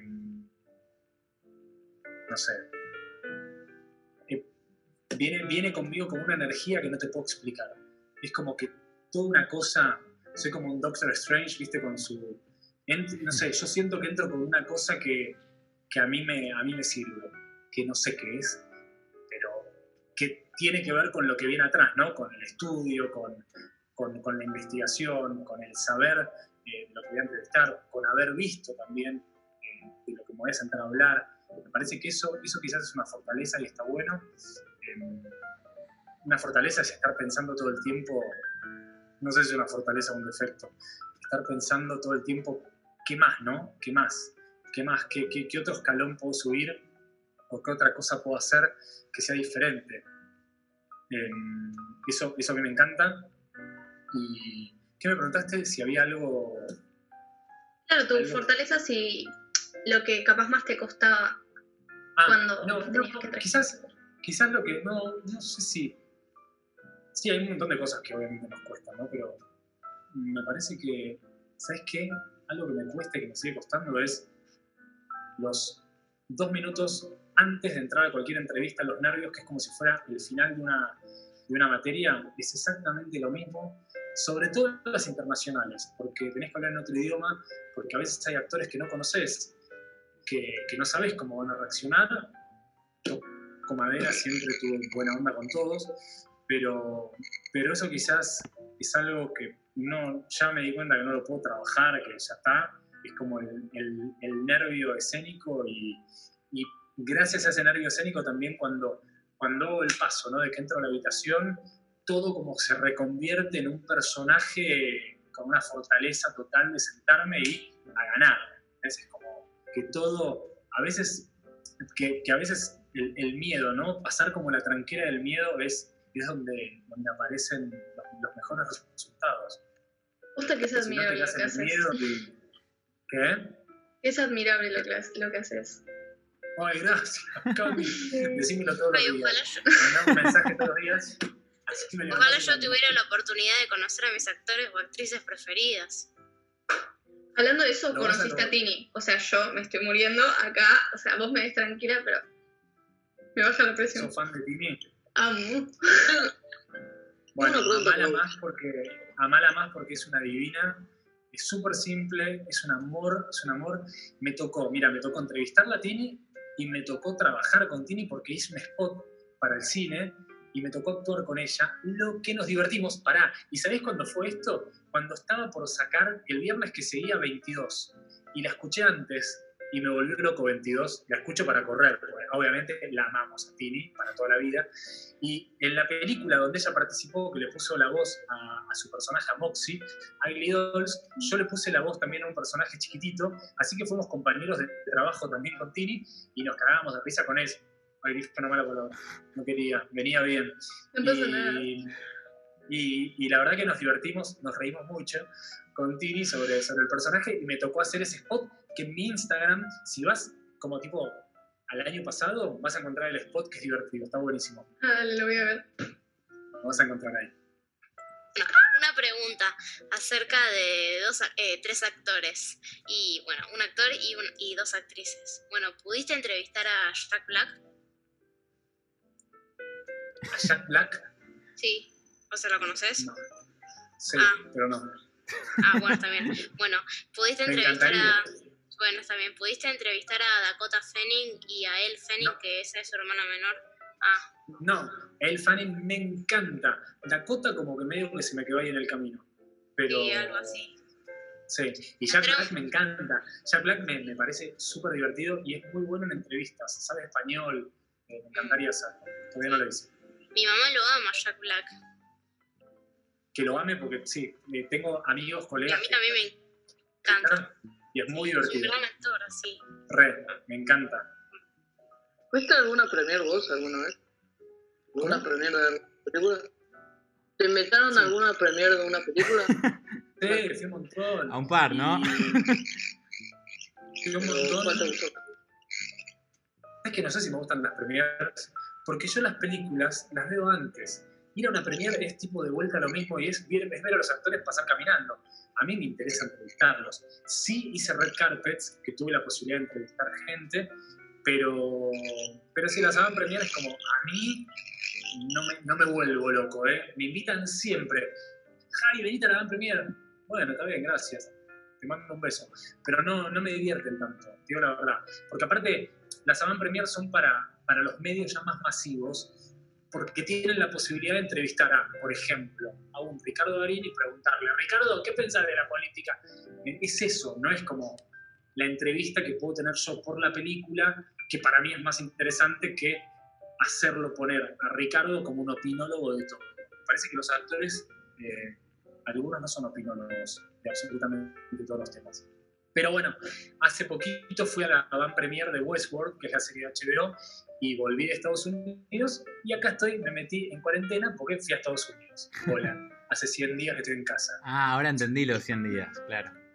Obvio, chicos, me guardé. Bueno, No, eh, ¿me podrías dar un ejemplo de alguna situación en la que te encontraste un desafío o algo difícil y cómo lo superaste? Ahora están yendo ahí a, a la llaga. ¿eh? Están, están tremendos. No, eh, me encanta. Eh, porque yo esto lo hago con los actores, lo están haciendo ellos. Eh, no, la verdad que, no sé, fuera de joda, todo el tiempo es ir a fondo e ir a y, y superar. No todas las, o sea, no todo es igual, te lo puede decir un actor en teatro, ninguna función es igual a la anterior, Eh, ningún trabajo es, es similar, sobre todo yo lo que hago es todo está todo marcado dentro de un mismo, una misma atmósfera, pero no es lo mismo. Cada entrevista que hago con Franchera es diferente y obviamente es un desafío, porque tengo, más allá de haberlo entrevistado un montón de veces, tengo que entrevistarlo de vuelta e irme con algo copado, con algo diferente, con algo que no se repita lo anterior. Entonces, yo creo que cada, cada entrevista sí es un desafío constante. Eh, haber hecho mi programa de cine en tantas temporadas que lo hice, que ahora cualquier momento creo que vuelve, también es un desafío, obviamente. Todo es un desafío. Eh, eh, no sé, me, invitaron a actuar en El Marginal, que es una serie que yo eh, vengo bancando y respetando desde la temporada 1, cuando nadie le interesaba y nadie creía que El Marginal podía ser lo que, lo que, bueno, lo que hoy es, ¿no? que es mega exitosa. Y, y la verdad que yo fui al set, eh, fui de los pocos que fui al set, después hizo un éxito la serie, y yo terminé siendo en la tercera temporada el único que entraba a la cárcel a entrevistarlos, y hice toda una, cubrí la serie que nadie lo pudo cubrir de la forma que la cubrí. Y en la tercera temporada me llamaron para, para que haga un personaje chiquito adentro de la serie. Y eso para mí fue un re desafío, porque me dieron una hoja, un texto que era así, y el otro texto era así. Tenía que aprenderme todo eso, el miedo que pasé. Y encima de todo, cuando me llama el director en el set, me dice que había, tenía un texto así chiquito, que eran cinco renglones y después tipo 12. Y en el medio había una escena donde los actores en la cárcel prendían la tele y me veían. Viene el director en exterior y me dice, Javi, Esto para vos es moneda corriente, ¿no? ¿De qué moneda corriente? Tengo un texto que decir, me lo estudié. Y me dice, ¿te animás a hacerlo todo junto? Digo, para, yo no lo estudié todo junto, pero yo lo estudié una partecita y la parte larga. Le digo, bueno, dale, vamos. Chicos, había 200 personas, estábamos en exteriores, en la calle, en el marginal, en la puerta de la ex cárcel de caseros. Yo digo, no puedo tardar, o sea, no puedo ser un tarado haciendo una escena porque me van a matar. Literal, la magia de no sé dónde. El plano que hicimos de plano, eh, fue, fue plano medio, los dos planos me salieron espectaculares. Dijo, bueno, quiero hacer un plano, quiero hacer un plano general. Se fueron para el fondo y me equivoqué en el primero, me equivoqué en el segundo y después me salió. Pero en esa, en esa equivocación del primero y segundo me sentí el peor de todos y ahí entendí a los actores cuando se equivocan y que se sienten los peores de todo, de- del mundo. Y, y después me salió. Pero en el momento, chicos, la depresión. La depresión, dije, bueno, que conseguir un psicólogo. Pero, pero nada, después lo vi eh, en. Ahora estoy en Netflix. Ustedes están hablando con un talento de Netflix, chicos. Ustedes no, no registran con quién están hablando porque tengo una escena de un minuto y medio en una serie que está en Netflix. No, mentira. Pero, pero está en Netflix la serie y la Voy a ver es ese minuto. Mira, temporada 3. Tirá el dato exacto, así todos lo buscan. Ah, chicos, Obvio. vos. Episodio 4, temporada 3, apenas arranca, me vas a escuchar a mí hablar y no te digo más porque no te voy a Así que anoten ahí para buscar en Netflix, ¿eh? Exacto. Pará, y se viene, se viene el estreno de otra serie. Hice una serie para Nickelodeon, para Infanto Juvenil Heidi, que por ahí la conocen, y va a estrenar la segunda temporada en Netflix. Ya estrenó en España. Es re loco, chicos. que me de España. Te acabo de ver en el personaje, me da mucha vergüenza. Y me pasó con, con el marginal también, en distintas partes de Latinoamérica que se ve la serie. Puede ser que te haya visto. Sí, soy yo, y me da vergüenza y digo, bueno, listo, chao. ¿Y en esta que haces la voz? En la, ¿En cuál? en la última que dijiste recién. ¿Cu- ¿Cuál era? No, actúa, me En parece. Heidi, no. En Heidi soy un personaje. Estoy como en 12 capítulos, olvídate. Tuve escenas con Julieta Ortega, con Ah, Adriana bomba. Salonia, con todo el elenco de los chicos. No, no, no. Yo ya, ya canchero. Quiero protagonizar ahora, olvídate. Dirigir y actuar no ahora de. Todo, tuviste que haber todo. Brillado en todo lo que, en lo que actuaste y en las voces que debiste Brillado, brillado es poco. Soy, soy un sol. No, mentira. No, que- yo te lo escribo con tres palabras y ya está. Un grande, un brillante, un poderoso, Ahí está. todo. un ganador. Todo. No, mentira, chicos. No me creo, no me creo nada de eso. Me creo cero. Nada de eso, en serio. Pero, pero no, que está más más allá de todo esto, la, la anécdota, la verdad que, chicos, todo, volviendo a, a vos, Camilo, que me preguntaste, todo lo que te va pasando, si, en serio, si, yo creo, ¿eh? si le pones respeto, si le pones estudio, qué sé yo, te va sorprendiendo la carrera, porque te, va- te van sucediendo cosas que no te las esperás. Le hice doblaje a una película eh, y, y terminé trabajando con Tini. Eh, hice un spot para los cines eh, con Carla Peterson actuando, con Julieta Díaz actuando, eh, con Nico Furtado actuando. eh, hice un montón Yo de en el cosas. medio me que- desmayé. bueno, Sí. yo, sí, yo pensaba lo mismo, pero. ¿No lo vieron ese en los cines, chicos? No te desmayas. Pero, pero nada, la verdad que está buenísimo y todo, todo viene de la mano, para mí, del estudio. Gracias. Y del carisma, ante todo. No, mentira, Ah. mentira. Así que va a haber que estudiar, Mm. chicos. No, no hay escapatoria. Hay que estudiar, chicos. Estudio. Obvio. Una Sí. preguntita más. Em, una preguntita más. son Cami, 50. Cami, vos, vos sos Oprah Winfrey, olvídate. Vos vas a ser entrevistadora. Me encanta. Ah. Em, ¿Tu vida cambió mucho después de que ponele te hiciste famoso o reconocido, como lo quieras llamar? Para mí famoso, No soy pero... famoso. Sí, sos famoso. Ah. No, no, no. Ay, por Dios, todo el mundo dice lo mismo. Tuvieron, con- la, otra, la otra vez con Carla, Peterson decía, ¿no? Tuvieron la misma. de, de decirle famosa. Con Carla tuvimos la misma conversación. ¿Con qué Carla? Carla Peterson estuvo la- el miércoles pasado. La amo. Es lo más. La ama- la- ¿no, la, ¿No la aman a Carla? Es una divina. Sí, es lo más. Carla es todo, chicos. Es Lo que un me amor, es un yo amor. grabando con ella. Bueno, pará. eh, Tuvieron que decirle a los chicos, sí, sos famosa. Tuvieron que como bajarla y decirle, sos famosa. Bueno, no, mira, yo no me creo famoso ni nada. Sí me pasa eh, que eh, mm, reconozco quizás la gente me conoce. Me ha pasado en subtes, ¡eh, Javi Ponzo! Y yo tipo rojo, el, el subte lleno de gente. Y la gente, ah, sos el de perro de la calle, sos el de... Y ahí, ahí me da mucha vergüenza, me pongo todo rojo.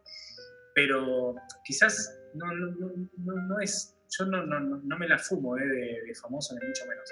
Sí eh, laburo de algo que, que, la gente obviamente se súper engancha porque recomiendo cosas y porque he visto gente y porque trato de sacarle como el color. Y ahora estoy trabajando últimamente como conductor y le estoy como encontrando el color, que también es esto, ¿no? De, de ir poniendo de ir poniendo metas, seguir tratando de subir eh, escalones, por decirlo de alguna forma, para hacer cosas diferentes y para no aburrirte y para, para poder conjugar o, o juntar todo lo que venís haciendo en algo. Pero, pero Cami, te juro, no, no me siento famoso ni a palos. eh. Ni a palos, ni a palos. me, sorpre- me sorprende mucho cuando me piden fotos, me re sorprende y Sos bastante modesto. Es que no, no, pero no, pero, no, no, pero lo digo en serio. Seba me conoce. Eh, no, no, no, no me siento para nada y, y me- sí, sí, te, te- te aseguro que me sorprende cuando voy caminando y por ahí una señora que me vio trabajando con Zona Rosado me dice, ay, yo te veía. Eso sí me sorprende de, de que la gente te conozca. Y lo loco de- del reconocimiento de la gente es que la gente te saluda conociéndote porque vos entras al teléfono de la gente, entras a la casa de la gente, a YouTube, YouTube hoy la gente lo usa como canal de televisión. Y es re loco, que te saludan como que te conocieran de toda la vida. Y a mí eso me sorprende. Y está buenísimo. Y eso quizás si querés ponerle el, entre comillas, famoso, bueno, pero prefiero que me reconozcan más por el laburo que por otra cosa. Y no soy famoso. Reconocido, digámosle. reconocido. para mí sigue siendo famoso, pero bueno. Para mí sos muy piola. Sos un capo. Gracias. Sos re gracioso encima. ¿En serio? ¿Por- ¿Me estás jodiendo? ¿En serio me decís? No, sí. Sos muy copado. Ahora me tengo que poner, muy ¿tengo hacer un monólogo. Le estoy diciendo a los chicos. No sé a quién, no sé, pero te conozco de algún lado, pero a algún lado tipo muy conocido, ¿eh? Tipo, es como, no sé, que te conozco de algo que no sé de dónde. De otra vida. De haber trabajado contigo, mi amor. De otra vida. No me pongas más nerviosa. Seba iba a hablar. ¿Qué vas a decir, Seba? No, no, no, no. De, de otra vida, dije, ¿no? Parece que te, te tiene de... Ah, bueno, de otra vida. Tal cual, puede ser de otra vida. No, no, eh, Cami ¿Qué estaba desde, desde antes de conocerte, dice que te conoce de antes, pero no está segura de dónde. De- Ya, ya venía con eso, así que no sabemos. ¿No hiciste antes un programa de televisión solo? Ponerle a el principal. Nada. Y tuve mi programa, Tiene. Toma Uno, mi programa de cine. Por ahí me cruzaste ahí en el canal de la ciudad. Estuve en Ciudad Magazine, estuve, eh, estuve en Canal 9 trabajando. ¿Qué sé yo? Por ahí. Ella te ¿Cómo tiene de un lado en especial que no sabe cuál y es. por ahí en tu casa alguien pasó de canal y me, me- me viste, qué sé yo. No sé. Ojalá. Bueno, ¿tienen alguna pregunta más, chicos? Eh, Ja. yo, ¿crees en la ley de atracción? Apa. Obvio, ¿Cómo? Obvio. Olvidar todo es ley de atracción. Hoy hablaba con Leonardo Wexler sobre eso, justamente. Me pasó, mira, te voy a contar una anécdota más. Vamos a ello. No, me pasó que el. ¿Cuándo fue? Fue estos días. Que dije. Che. No, no, es muy, es muy lo que voy a contar. Bueno, no cuento. no Cuente, cuente, dale. Pero está bien. No, te, está no bien. tires la No, bomba. no, porque recreo la ley de la atracción, recontra, recontra, y siempre que quiero hacer algo, me lo meto en la cabeza y lo visualizo. Visualización es la clave de la vida, chicos. Eso, una máxima. No, pero, pero, pero recreo en eso.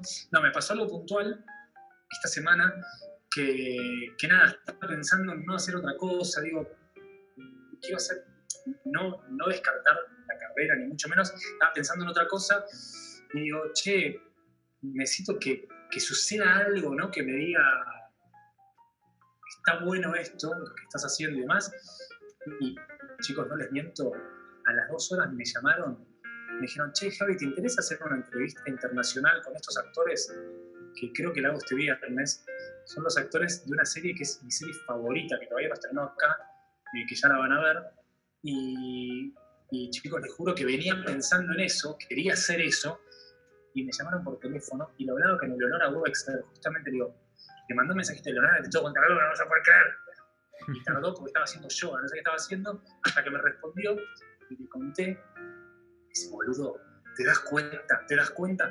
Y te juro que en es- ese día, por algo puntual, necesitaba una señal de algo que tenga que ver con mi carrera y, y me pasó eso. Y me ha pasado en otras ocasiones también de, de haber pasado momentos raros.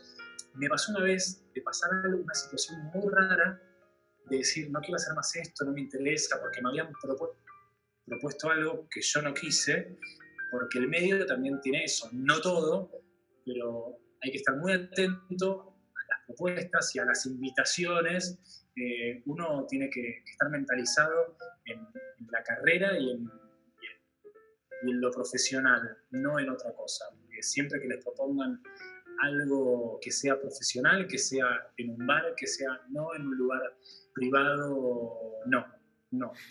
Y, y por algo puntual que me pasó, dije, voy, no, no, no quiero, no quiero hacer más esto, esto, esto. Y, y me pasó de vuelta, ¿no? En ese momento, que fue la primera vez, dije, necesito que, que me suceda algo, que haya una señal de algo. Y, y a los dos días me llamaron y me propusieron hacer una nota internacional de la hostia.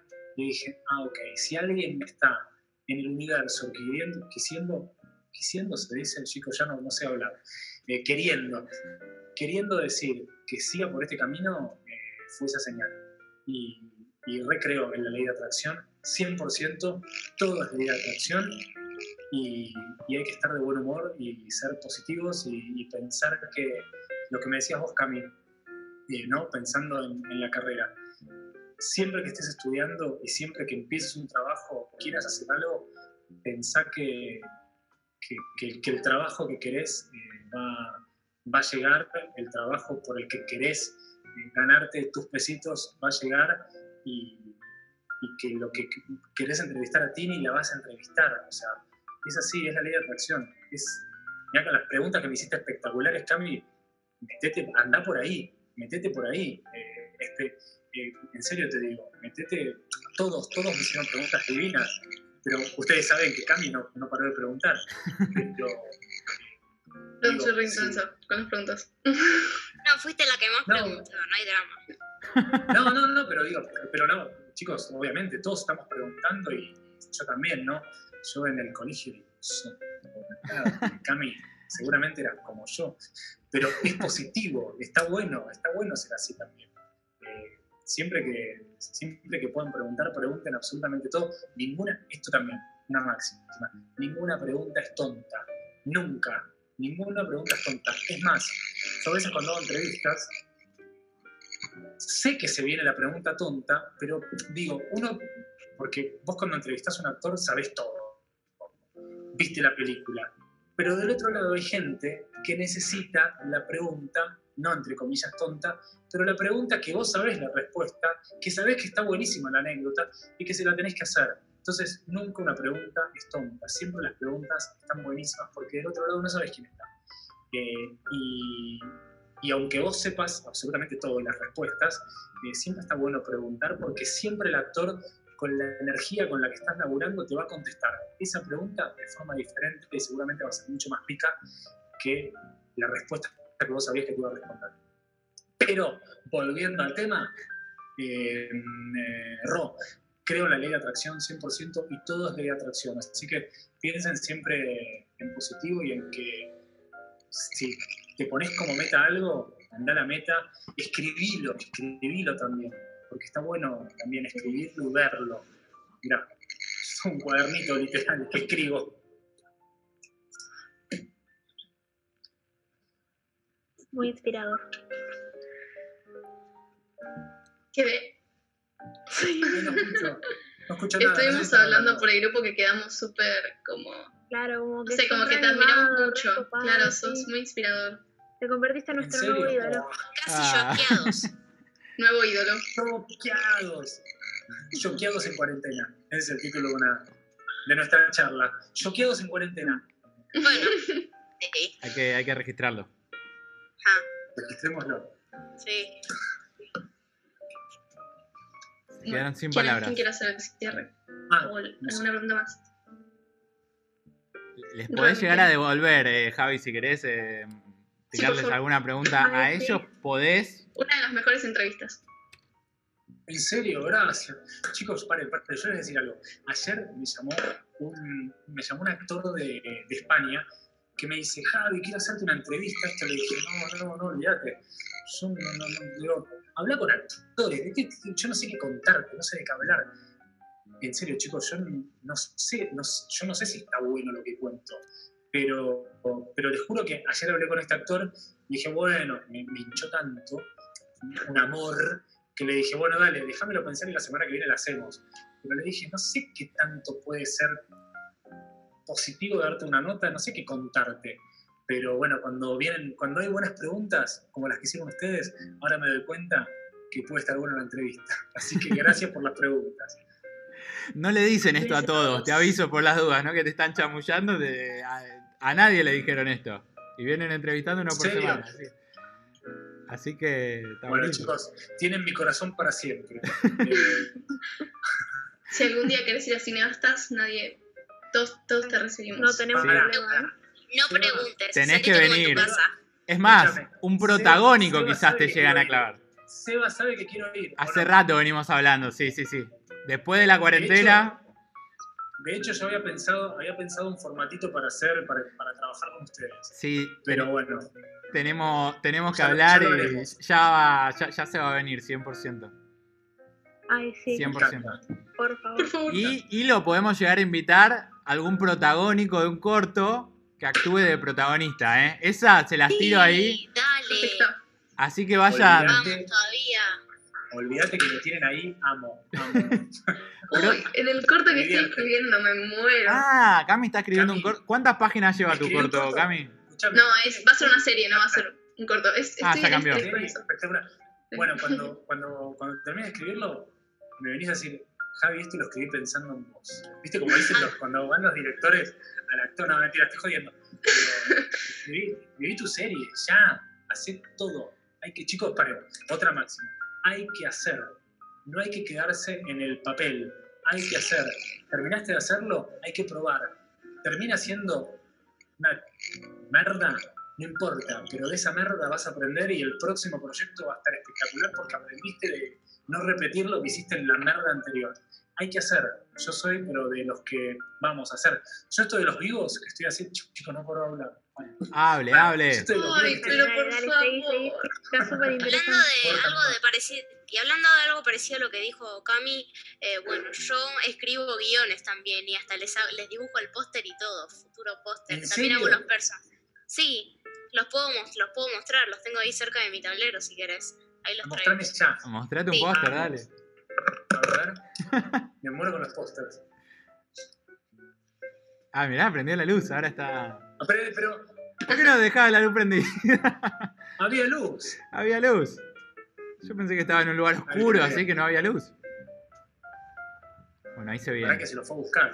Sí, sí, lo fue a buscar. Bueno, ya. Estamos Eh, esperándola. Esperando a Lisa. Bueno, eh, ¿Puedo pedir un favor? Sí. ¿Algún día cuando tengas otra entrevista con lo de Stranger Things me podés invitar? ¿se mandó? ¿Sabes, la- sabes- sabes el listado de gente? la para- cantidad para- de gente. eh, obvio. De una. Después de, de quien hable, Siempre hay que animarse a pregunta, preguntar esas cosas, juro. ¿por qué no? ¿Qué cosa? No, no, que animarse a preguntar esas cosas nu- nunca se sabe, así que. Obvio, por eso, nunca se sabe. A ver, Lisa. Bueno, eh, voy a mostrar una, mira. Acá le tengo el póster y todo, mira. Mira, este se llama Sociedad, le puse. Muy buena. Buenísimo. Me encanta. Ah, gracias. Y acá están los personajes, mira. Esta se llama Abby, tiene 17 y 18 años y acá está la personalidad valiente, inteligente, divertida, inocente, un poco enojona a veces. Mostranos, feliz. mostranos mientras. Sí, sí, acá. Me encanta. Muy buena. Ah, gracias. Me Sensible. encanta que pienses, bueno, ¿sabes qué? ¿Sabes qué? ¿Sabes qué? Eh, muchos directores, te lo digo por las entrevistas que hago con ellos, muchos piensan que está buenísimo esto que, que haces de los dibujos, que estás pensando específicamente en ese personaje. Y cuando empieces a escribir guiones de cortometrajes o de películas, seguramente vas a empezar a escribir, si tenés esta capacidad ¿no? de, de dibujarlo, vas a empezar a escribir pensando en el actor específico y acordate que la ley de atracción, cuando vayas al actor y le digas, lo escribí pensando en vos, el actor te va a decir, me vuelvo loco, quiero leer eso, lo quiero hacer. Es así. Eh, Si le mostrás el que- dibujito, se pero muere. Nada, sí. Sí, Seguí trabajándolo de esa forma, está buenísimo. sí, obvio, sí. Aparte después vas a tener, si, Sí. si sabés dibujar así, después los storyboards que tenés que hacer cuando, cuando estás rodando una película es un gol que, Sí. que te sea fácil. Tengo eh, más personajes, pero muestro eh, más los protagonistas, si quieres. Y bueno, acá este, mira. se llama Lucas. Sí, Me encanta que al lado tiene todas las sí. características, ¿no? 17 y 18. Sí, y su personalidad es, eh, bueno, acá medio un poco pesimista, pero después acá se vuelve un poco más suave. Mira, peleador, caprichoso, metedor de púa, inteligente, muy sensible en el fondo, indulgente, de buen corazón y divertido. me encanta. Pará, pará. Lisa, hacemos un resumen sin spoilear de qué trata la historia. Ok, bueno, eh, pero les hago el guion acá y todo. No, pero, pero hacemos un resumen. Ah, Hacemos un resumen vos con tus palabras. Yo te, te estoy entrevistando yo ahora, como cuando entrevisto a, a los guionistas o a los directores. A ver, Lisa, hacemos un resumen de qué va la historia. ¿Cómo se llama? ¿Para cómo se llama? La sociedad. sociedad, sociedad se llama. Sociedad. así. Tremendo Bueno, título, ¿eh? Listo. Resumen de sociedad. Estamos contando al público para que, para que vea la serie. Bueno, eh, miren, no voy a contar lo que pasa, mira, eh, cuál es, eh, o sea, puedo contar cuál es la misión de los personajes, y, pero Eso. no el final y todo. Bueno, Abby McGraw vive en Los Ángeles 1998 con su hermano menor y su tía mientras sus papás vuelven de viaje. Ella vive tranquilamente y, en- y después más adelante va conociendo a ese chico, Lucas, que al inicio no se lleva muy bien. ¿Es historia de amor? No, es de amistad y un poco de y también de resolver co- y de resolver una misión, porque también en la ciudad en la que viven van como viendo desapariciones de gente y es porque hay dos villanos que mira ahí te los busco. Em, Pará, pero ellos no se pueden enamorar. Yo busco el eh, enamoramiento. en sí, y algo Sí. así. Y se tiene como un amor eh, oculto. Me sí. Ah, encanta. ah, Y bueno, hay dos villanos, que una es Rachel, que es esta, que bueno, tiene, le así el pelo también, Sí, ¿sí? Y Jason. A ver, a ver. perfecto. Muy bueno. Eso y bueno, ellos inventaron como un invento donde hacen desaparecer gente. Y, bueno, y en ese momento ahí los protagonistas, que son ellos dos, tienen que, que, mm, descubrir más o menos qué es lo que está pasando con esa gente y cómo es que ocurren sus desapariciones. Pero si a veces me doy cuenta que, mira, por ejemplo, eh, uso un poco de inspiración o a veces me puedo llegar a copiar un poco sin darme cuenta, lo que hago a veces es resumirlo de una forma un poco más diferente también.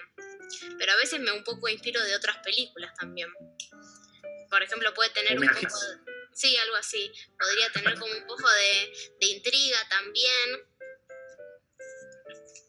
Y también por las desapariciones. Y podría haber eh, un poco de policial también, porque está la policía desesperada buscando a esa gente también. Está buenísimo. Bueno, Lisa, escúchame, ponete a escribirlo. Terminá de escribirlo. Sí, Está buenísimo. sí. Ya lo había escrito, en real- eh, ya lo había escrito el resumen. Bueno, pero ponele, ponele eh, diálogos a los personajes. Porque eso también está bueno. Cuando le empezás a encontrar el color a cada personaje, la, la historia, yo, yo te digo porque escribí mucho. Mm, Cuando le encontrás el perfil a cada personaje que ya lo tenés escrito, que está buenísimo, Sí. ahí, digo, cuando sabes, cuando tenés en tu cabeza cómo habla cada uno, cómo hablan los villanos y demás, es, es una locura lo que pasa mágicamente en la cabeza, que se te empieza a aparecer la película y las manos tienen que, a mí me ha pasado, yo escribo muy rápido la los guiones me, me- me sucedían, era como que me salían los personajes por los dedos, necesitaba escribirlos porque estaban hablando en la cabeza. Eh, así que... Toman vida. que- Hay un momento. cual. ¿Qué? No, que toman vida, que ya se tienen. Total, Ya tienen que Sí. reaccionar. Está buenísimo cuando llegas a eso. Totalmente. Buenísimo. Me encantaron los dibujos, Bueno, Lisa. No los había visto. Bueno, gracias. ¿Sabes la nosotros exclusiva. no terminamos más la entrevista? Vamos a tener Tipo, que te tener segunda seguimos, parte. Chicos, volvió Cami la entrevistadora. Volvió ahí a poner. No, eh, tranquilo. Voy a tener un freno porque si no, no te dejo en paz. Así que. Rote quiere hacer una última pregunta. Rob, diga. Eh, ¿Qué es lo primero que vas a hacer después de la cuarentena? Cupa. Muy bueno. Eh, no sé, no sé, porque eh, la semana que viene creo que voy a vuelvo a algunos algunos eh, lugares eh, donde trabajaba después de 100 días, así que creo que conectarme con el laburo es lo primero. No puedo ir a visitar a mi mamá, a mi papá, a mi familia, así que después de que no sé cuándo vamos a volver a la normalidad, es ver a la familia, ¿no? Obviamente. Pero mientras tanto, lo, lo primero que voy a hacer cuando pueda salir de casa, que creo que va a ser la semana que viene, es trabajar. Ok. Última, te lo prometo. Esta sí es la última. Tipo. Te lo prometo. Em, la anoté porque si no me la voy a olvidar. Acá dicen por el grupo de WhatsApp que tenemos que hacer una segunda parte. eh, están diciendo. Hacemos segunda parte. Están recopados. Yo no conté nada. Em, ¿Cuál fue la lección más importante de tu vida? Onda, ¿cuál fue lo que. Ah, sí, te- tranqui. Alguien ponele. Alguien que. Tranqui. Tranqui, viste cómo. Cami, Alguien que te inspiró o que te dijo algún consejo o algo que te hizo como. Mira. sí, y te lo, te lo voy a decir así rápidamente, sin pensarlo, Natalia Oreiro. Me pasó hace casi 18 años, eh, me acuerdo que un amigo me dice, venite conmigo que vamos a la presentación de Natalia Oreiro, de, no sé, un videoclip. Y yo a Natalia la amo toda la vida y hoy la amo porque es una mina que es una divina. Me tocó también eh, entrevistarla en varias oportunidades, ayudarla con un par de cosas, es, es divina. Y, y me pasó que... No, tengo dos anécdotas. Bueno, pero les digo una y las- la otra en la segunda parte. Eh, la segunda, que no les voy a contar, es una bomba absoluta. Bueno, me pasó que Natalia, en esa, en esa, en esa cosa que fui a, la presentación, tuve la posibilidad de hablar, y te estoy hablando de hace casi 20 años atrás, y dije, che, Natalia, me encanta lo que haces. Obviamente que Natalia es una mina que vino a los 16, 17 años de Uruguay sin tener absolutamente nada, eh, y, empezando a audicionar, ¿no? Y ella visualizando, porque la ley de atracción es eso, visualizando que iba a trabajar en una ficción o lo que sea, logró todo eso. Me dijo, eh, nunca, nunca tengas miedo, siempre, siempre como mandate, el error es lo más lindo que te puede pasar y, y siempre, siempre apostá y cree en lo que, lo que vos crees. Que si vos no crees en vos, obviamente nadie va a creer en vos. Y, y eso me quedó, y me- eso fue como una lección que me sirvió, obviamente, que siempre como que lo tengo dando vueltas, y, me pasó de, de cruzarme con Natalia, obviamente en varias oportunidades, pero me tocó entrevistarla por Gilda, no me arrepiento de este amor, que a mí Gilda me encanta porque tuvo algo muy específico en mi vida, de conocerla en una situación particular con mis compañeros de colegio, y me pasó de entrevistarla por esa película que yo sabía que Natalia durante toda su carrera había querido hacer Gilda, y nunca encontraba el guion que le terminara de convencer, hasta que lo encontró. Me acuerdo que estaba viendo la película en el cine, lloré obviamente con la película, porque es un peliculón, peliculón argentino, y, y en el momento de los títulos, emocionado, le mando un WhatsApp a Natalia, Natalia, no puedo creer lo que vi, es una locura, tu, tu". Quedó ahí. Natalia no tiene redes, no tiene nada. Me acuerdo que salgo caminando del cine y, pongo un tweet sin arrobarla, sin nada. Gilda es la película que todos queríamos ver y Natalia es el personaje que necesitábamos para que sea Gilda, qué sé yo. Pasa una semana, nada, y me toca entrevistarla. Obviamente que me la vuelvo a reencontrar. Viene Natalia, chicos, emocionada. Estaba haciendo el móvil con Mariana Fabiani. Yo estaba esperando, viene, se para, me agarra de las manos, se me pone a llorar, me dice, Javi, el, el texto que pusiste en Twitter me llegó, lo leí, vos sabés lo que yo quería hacer esta película, llorando, yo llorando con ella, hablando, lleno de gente, porque había otros periodistas que tenían que hacer la nota, que obviamente cuando hacen las notas, eh, chicos, ¿dónde está la cámara? Soy encargado. Estaba mirando por otro lado. Y me, me hizo sentar y me empezó a contar. Digo, che, Natalia, nos van a matar, vamos a hacer la nota, me contaste todo esto en la cámara. Pero, pero bueno, nada, la verdad que la, no, la grandeza de una mina gigante.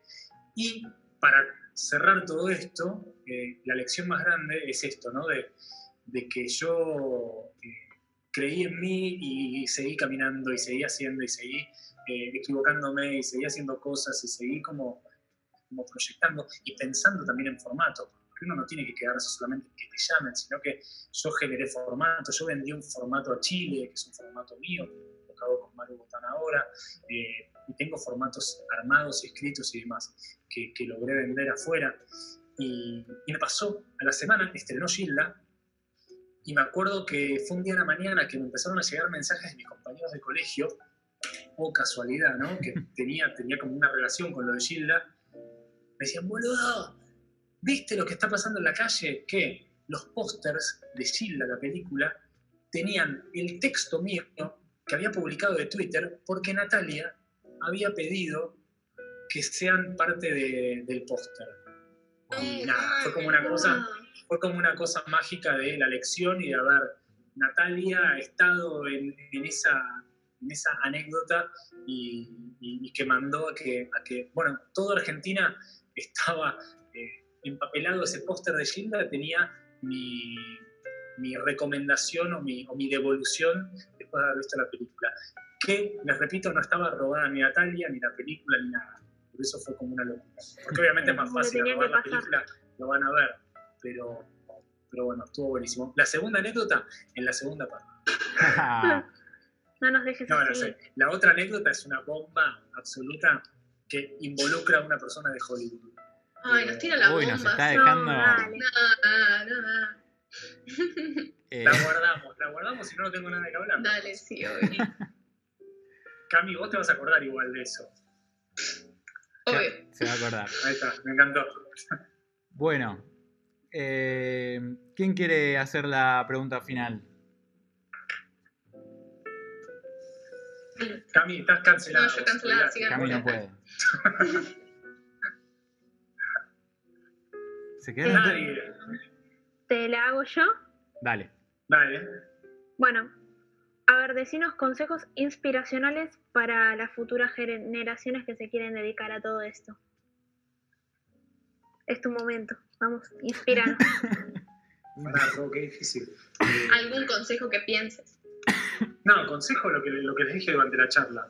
Mi consejo es estudien siempre que, que- que vayan a tener algún actor o vayan a trabajar con un actor o vayan a trabajar con un guionista, respeto, eh, interiorícense obviamente. Hoy con Google, con Wikipedia, con todo eso es mucho más fácil, pero sepan siempre, incluso yendo a una entrevista laboral, sepan con quién se van a encontrar, cuáles fueron los trabajos que hizo, todo eso sirve.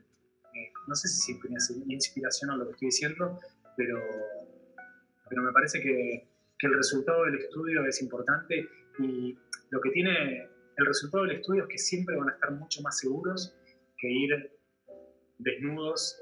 eh, ah, ah, voy a hacer la entrevista porque, porque soy canchero. No, nadie es canchero, nadie sabe todo. Me parece que, que, que el estudio hace que, que tengas muchas más herramientas de las que agarrarte en el momento de estar trabajando, de ser director, de ser guionista. Siendo guionista tenés las herramientas del estudio de saber dónde tenés que meter un plot para que cambie la historia. eh, me parece que, es básico eso. Así que no sé si es inspiracional esto que estoy diciendo, pero, pero me parece que, ustedes están en pleno estudio, sigan con eso y, y traten de- de sumar, de sumar contenidos, de sumar cuanto curso puedan hacer, curso online, curso no online, eh, todo eso sirve. Se van a dar cuenta cuando estén trabajando que van a tener un montón de herramientas extras que los van a hacer diferentes. Y eso está bueno. Gracias. Muchas gracias. Un placer. Sí. Gracias, Javi.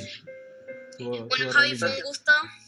Eso. Gracias a ustedes. Para mí, es en shock. Ay, sí. Bueno, Sí, la verdad que sí.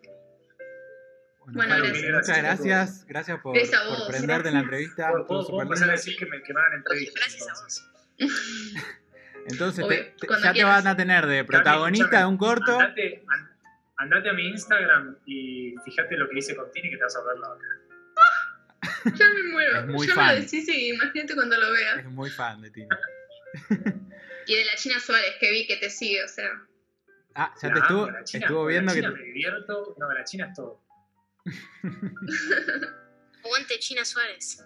También la conozco. arriba. Bueno, chicos, la rompieron, como siempre, unos genios. Gracias, Javi. Gracias, Javi. Eh, bueno, se, Gracias a ustedes. se viene la, la segunda, parece. Vamos a, vamos a ver. cómo me voy de acá, chicos, díganme ustedes.